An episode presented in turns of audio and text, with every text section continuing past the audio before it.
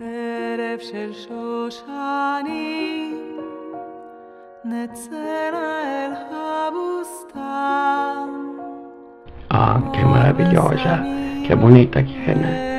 É, foi uma construção para mim, foi uma construção, que bonito.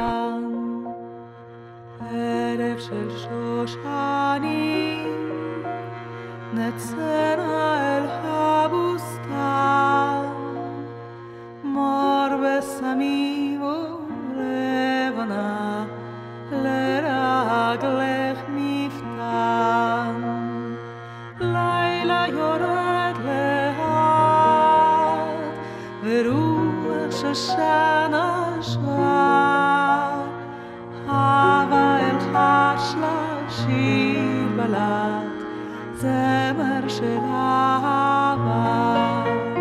eu mergulho no passado, eu me encontro com os ancestrais, me encontro com os ancestrais.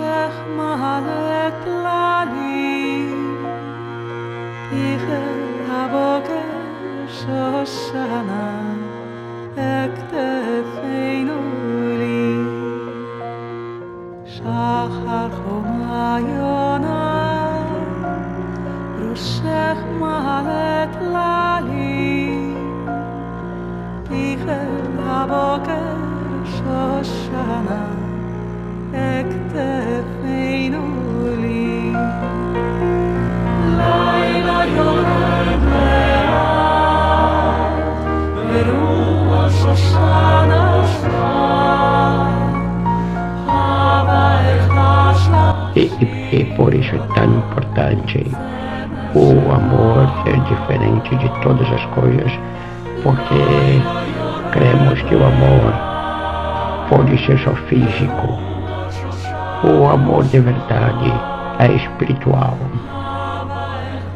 Ele se encontra no mestre e no aluno, e ele se encontra no homem e na mulher. Baruque, que alegria poder entrevistar você. Poxa, meu amigo, nós, depois de tantos anos, né, a vida nos leva a outros lugares. E eu sei que o seu tempo é difícil, eu sei o quanto você corre com todas as atividades e práticas que você tem. Além do trabalho social. Né, eu sei que você não quer que eu fale dele aqui, mas é impossível né, não falar dele também. Baruque, então assim, a nossa entrevista vai ser bem simples, tá? Então deixa eu te perguntar aqui. Que tipo de aluno você foi, Baruque? Você não teve problema com relação ao idioma? o tipo de aluno. Eu era um aluno aplicado, muito aplicado, estudava, meditava, mas havia a barreira do idioma. Foi grande dificuldade. Como foi? Como foi a ti, não é mesmo?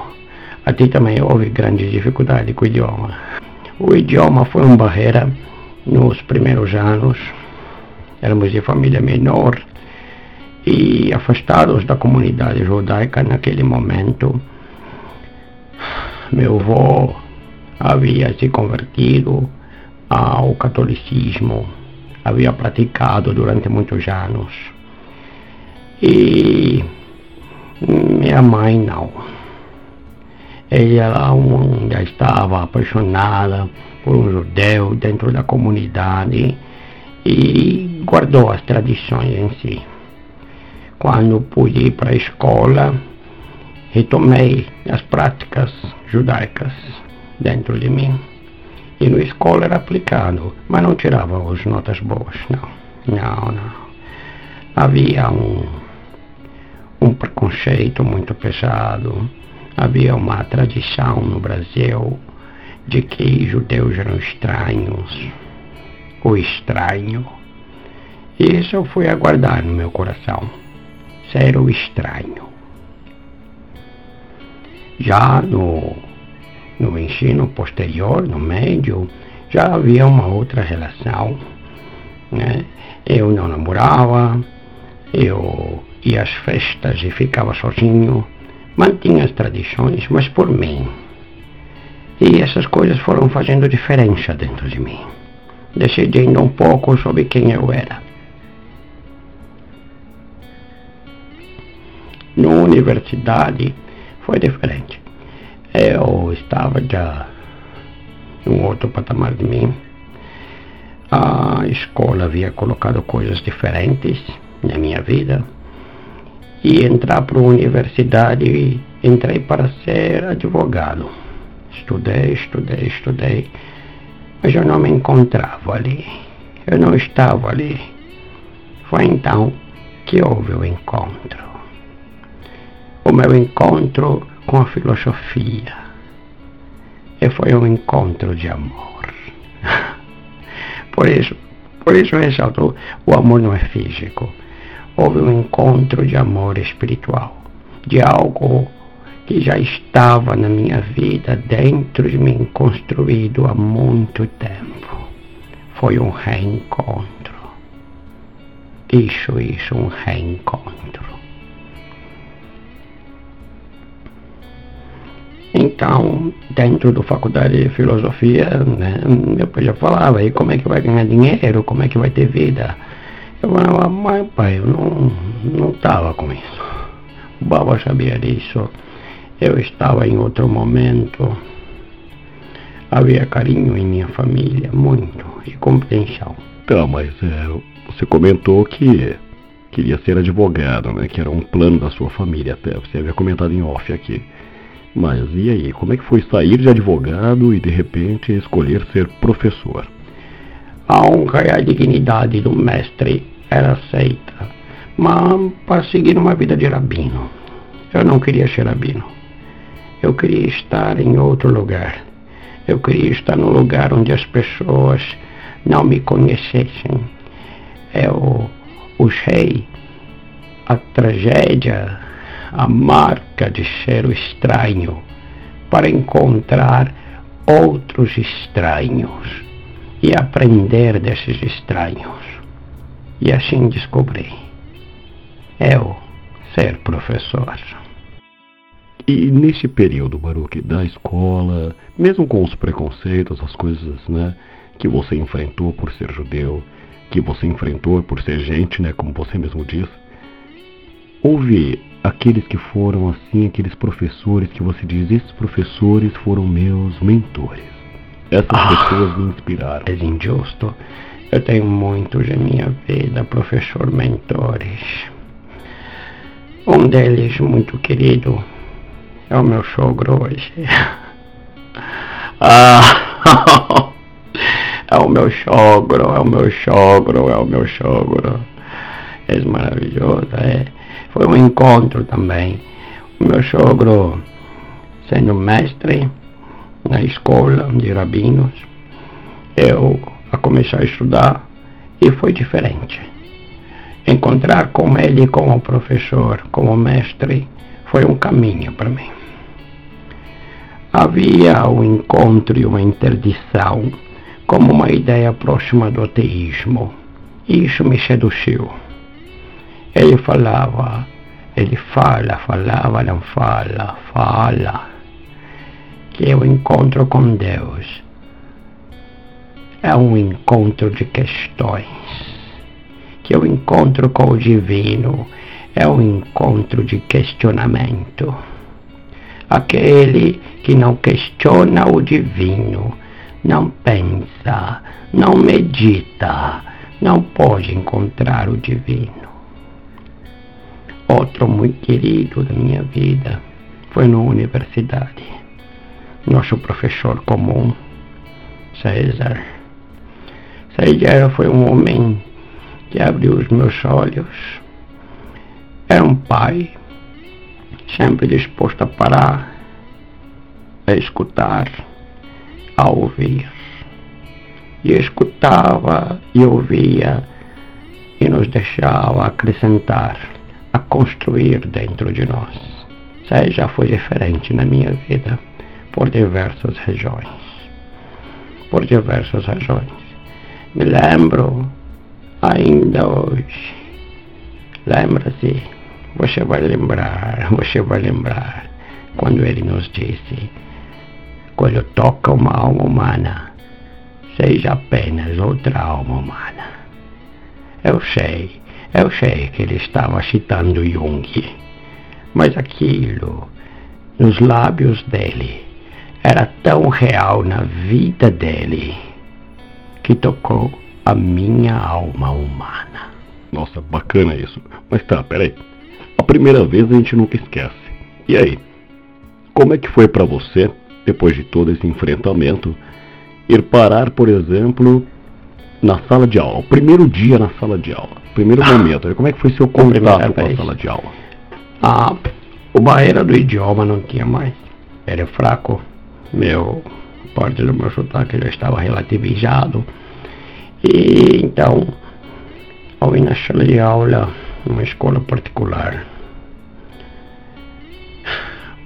o barreira não foi os alunos, o barreira foram os professores, foi o coordenação, que me olhava e acreditava que eu seria um pregador. O judaísmo não faz pregação. O judaísmo não faz convertidos. Não é assim que funciona. É por atração. Então, foram desenhando defeitos no meu jeito de ser desenhando defeitos na minha fala. No entanto, o encontro com os alunos, o encontro com os estranhos que eu fui buscar, me salvou. Salvou de mim e salvou também aquelas pessoas fechadas pela nuvem do preconceito é claro que, pelo meu jeito de vestir, pelas marcas que carrego comigo, muitos alunos haviam dúvidas, curiosidades e perguntavam. E eu respondi, todas as vezes, sem nenhum receio de ser marcado por aquilo. Porém, não eram as crianças que eram preconceituosas, eram os adultos. Como eu disse, os professores, que me traziam santinhos, muitos eh, queriam um forçar de ler a Bíblia, ah, diziam que eu tinha que ter um encontro com Jesus. Nunca tive problemas com isso. Conversei e hoje são todos meus amigos. Os pais, outros adultos, foram outros preconceituosos, num primeiro momento foi o encontro desconstruído. Sentaram comigo, olhavam, miravam, mediam. E eu permanecia calmo, tranquilo, na minha tranquilidade habitual. Então o pai uma vez perguntou se eu ainda praticava o satanismo. Eu disse a ele: Eu não pratico o satanismo. O meu encontro é diferente do céu. O Senhor vê em mim preconceitos que na verdade estão em teus olhos.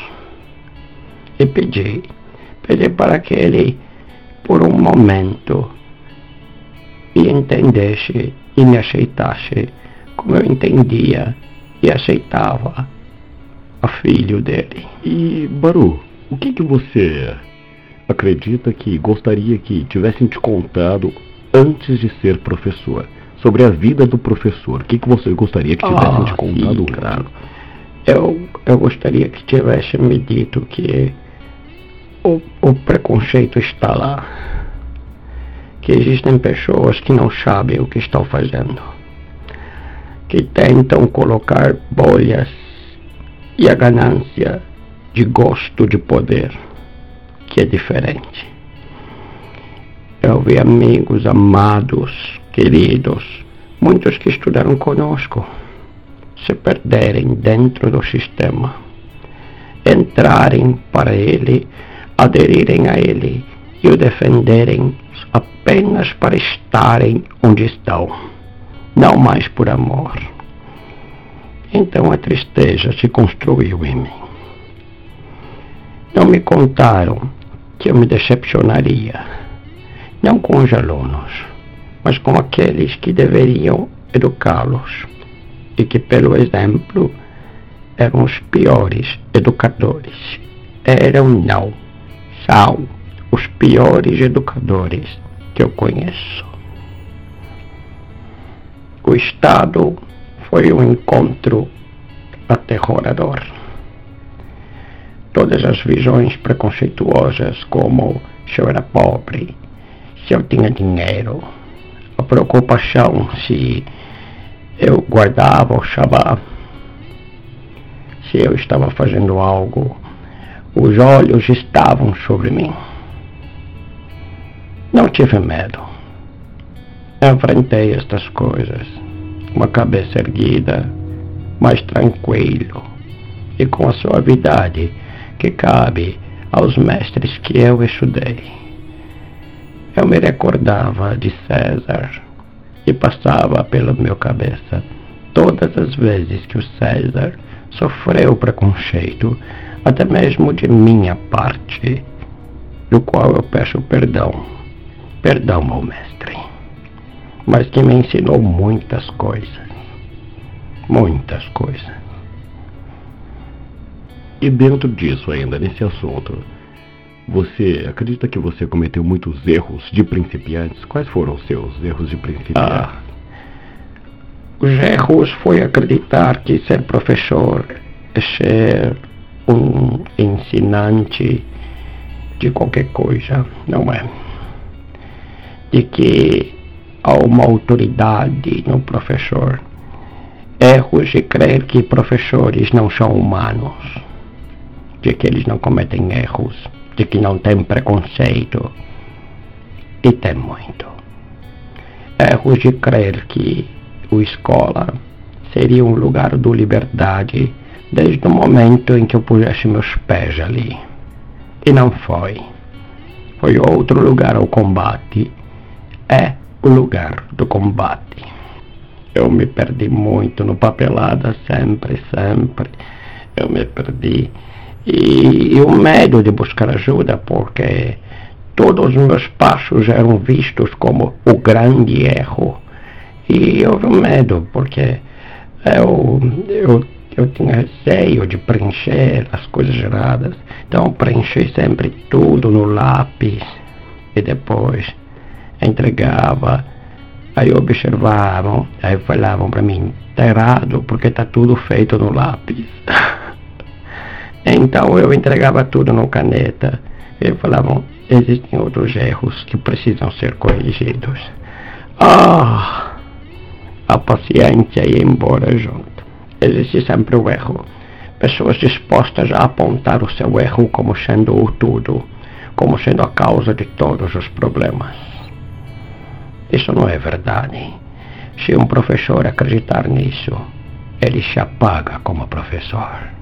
E o professor é aquele que toca o coração do aluno, é aquele que encontra o exemplo de luz, mesmo nas horas de adversidade. É aquele que crê no que ensina, ou não pode ser professor. E neste roteiro de vida que você teve, qual você acredita que foi o momento de maior tensão para você? Dentro da função professor. Havia um grupo de pais que pediram que eu saísse, que eu não ficasse, porque Eles haviam conversado naquele tempo com o padre do lugar.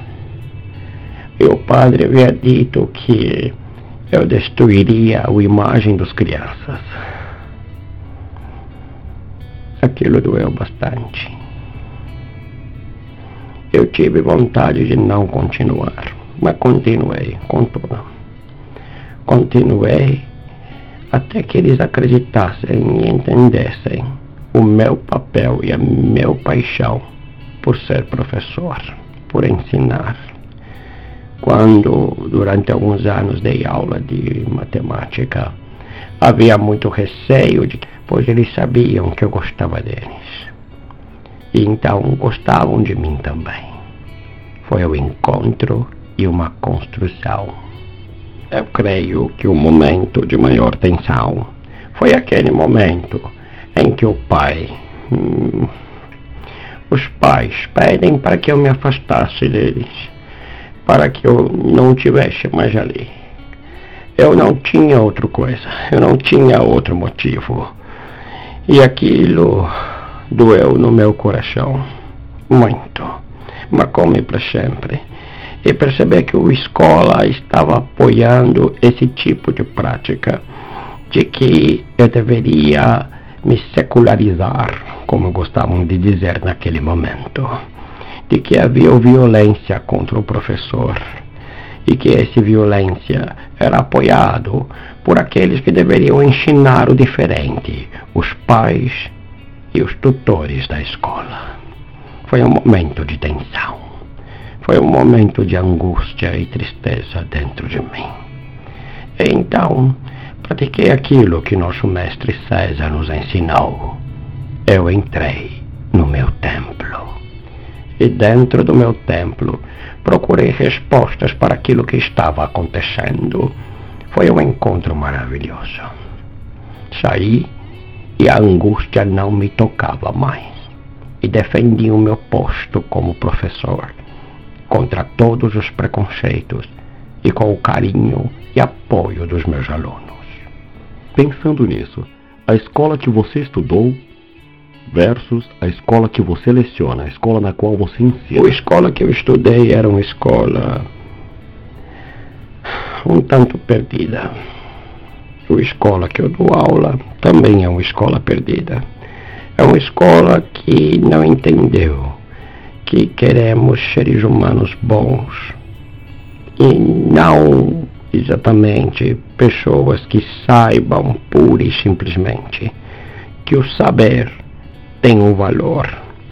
A escola que eu estudei tinha bons professores, mas era uma escola de muito mais preconceitos, de muito mais afastamento entre as pessoas. Se você era o diferente, era como se tivesse lepra.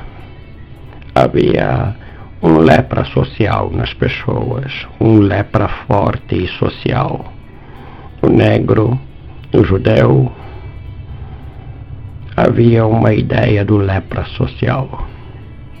E assim fui fazendo amizade com esses leprosos. Fui me aproximando desses estranhos, essa atração pelo estranho. Terminei a escola porque creio que não gostavam de mim. Depois estudei um tempo na escola israelita não havia mais o barreira do idioma, mas ainda havia o preconceito. Eu percebi que ah, o tudo igual não me agradava. Eu queria, eu desejava, eu ansiava pelo encontro com os estranhos. E aquele momento que você diria que é o momento honra? Que assim você fala, nossa, estou honrado por ser professor.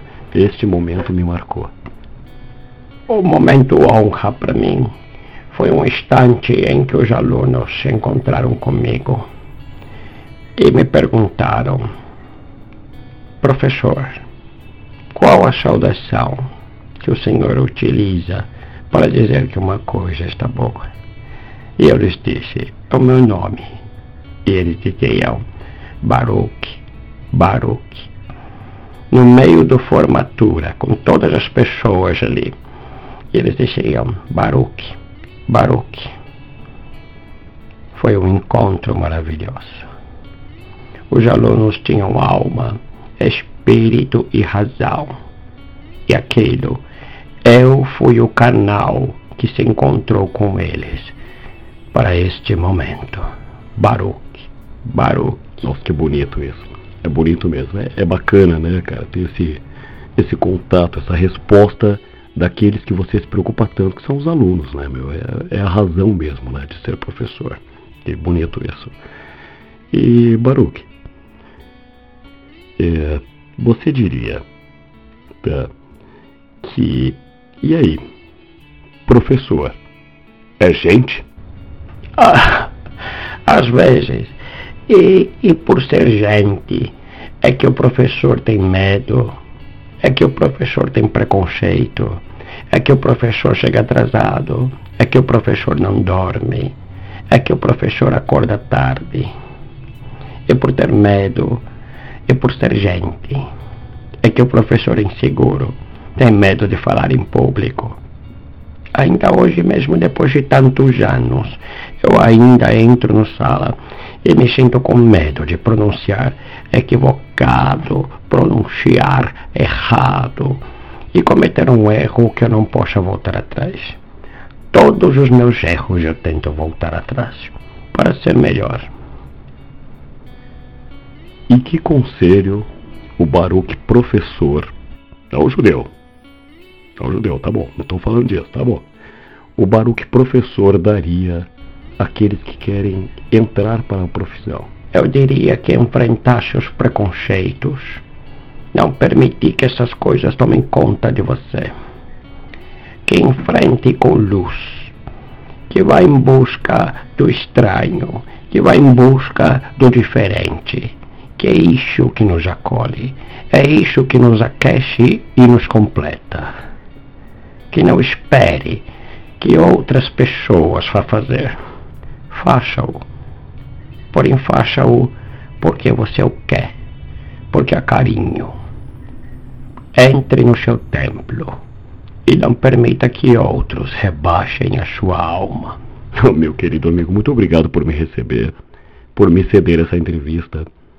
Eu fico muito feliz mesmo de você ter me recebido, fico honrado de verdade. Isso, isso. Ah, eu falar pouquinho, pouquinho mesmo. Foi um carinho e uma alegria.